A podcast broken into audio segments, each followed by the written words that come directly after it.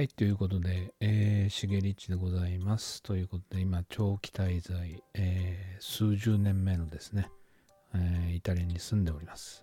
ということでですね、これまで今、あ一応言葉についての話をしてきたんですけれども、まあ、一番今回は、あの、きつかった言葉について、言葉の勉強についてですね、話したいと思います。ということで、よろしくお願いします。えーとですね、1年半、2年弱ぐらいしてからですね、うーんこちらに渡ってきてからですね、えーとですね、大学と専門学校に、えー同時にですね、通い始めました。えー9月からなんですけど、こっちから、あの、ここではですね、新学期っていうのは。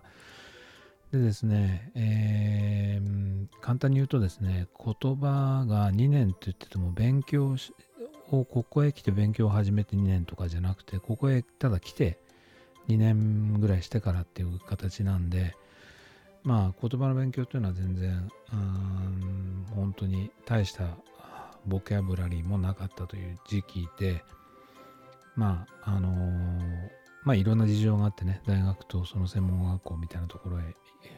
ダブルで同時に入る形になってでまあ科目は似て分野は似てこそすれ、えーちょっと全然まああれですねレベルレベルというかそういったものも違いますんで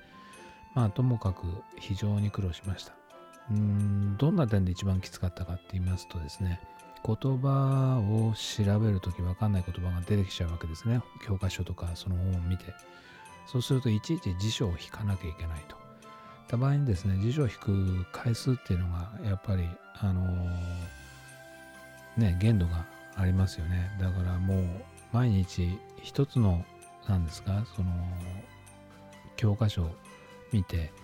えーこちらの場合だと大学だと結構進みが早いんですよね。1, 回についてもう本当に1チャプターというか1章終わっていくようなスピードだったんで。まあそれもまあ理科系でで僕は全然言葉の意味を知らないものが多かったんで基本的にあの日本語にしてもですね。まあそれをこう泣く泣く辞書を引きながら引きながらですねどんな意味かっていうことをやっていくとですねもう簡単に560は超えちゃうんですよね。一つの科目というか教科書で。あの1日についてですよ。そうするとそれが45科目あるっていうともうそれだけでなんですか300ぐらいっていう感じなんですね。うん。であのーまあともかくその時にはもう本当に辞書を引くしかなかったっていうことなんですけれどもそれからですね、えー何年かして多分2000年入った後だと思うんですけれどもそれが出てきたのがねえっ、とですね日本でまああのーその頃はもうその何ですか、うん、学校で勉強したわけじゃないんですけど興味本位的な話でまああの日本で電子辞書っていうのがね特にイタリア語についての電子辞書なんていうのは聞いたこともなかったんでそれまで、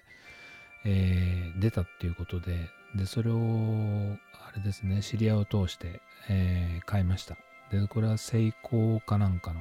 あれですね一つ目は。でそれからまあ10年ぐらいしてからですね、えー、歌唱のえーっと何て言ったらいいんですかねあれは。あデジタル百科事典みたいなものでいっぱいいろんな辞書が入ってるやつですね。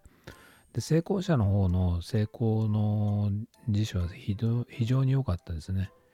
あの白黒でまあ書いてあるっていうのはそういう写真とかそういうないあれものでしたっけ？シンプルなものですけれどもまあ時時期というかそれを購入した時期もまだ2000年のそうですね2年とか3年ぐらいの感じでしたからまあそれでも本当に宝物みたいな感じで。でやっぱりあの辞書として使う場合のその引くスピードっていうのは速くなるわけですよね。あの単語をこう入力するだけですから。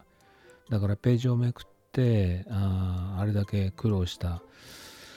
その何て言うんですか？うん苦労は一体何だったんだろうなと思ってその時すごい何て言うんですか？うん残念だなと思いましたねそのそれがですねだからその数年前のその本当に必要だったイタリア語の勉強というかイタリア語の勉強というかその大学での勉強の時にですね、辞書を引く時間がですね、非常に惜しかったですね。本当に時間かかりますから、一時、一時、一つ一つ言葉をですね、拾っていくために、電子辞書っていうのはその点でかなり、えー、短縮できたんで、後で考えてみればですね。ただまあそういうものがなかったんで、本当にあの電子辞書とかっていうのが出てきた時にですね、イタリア語の辞書電子辞書が出てきた時には非常にですね、びっくりしました。ということで、えー、っとですね、あのー、こんなところです。ではまた明日もよろしくお願いします。しげでちでした。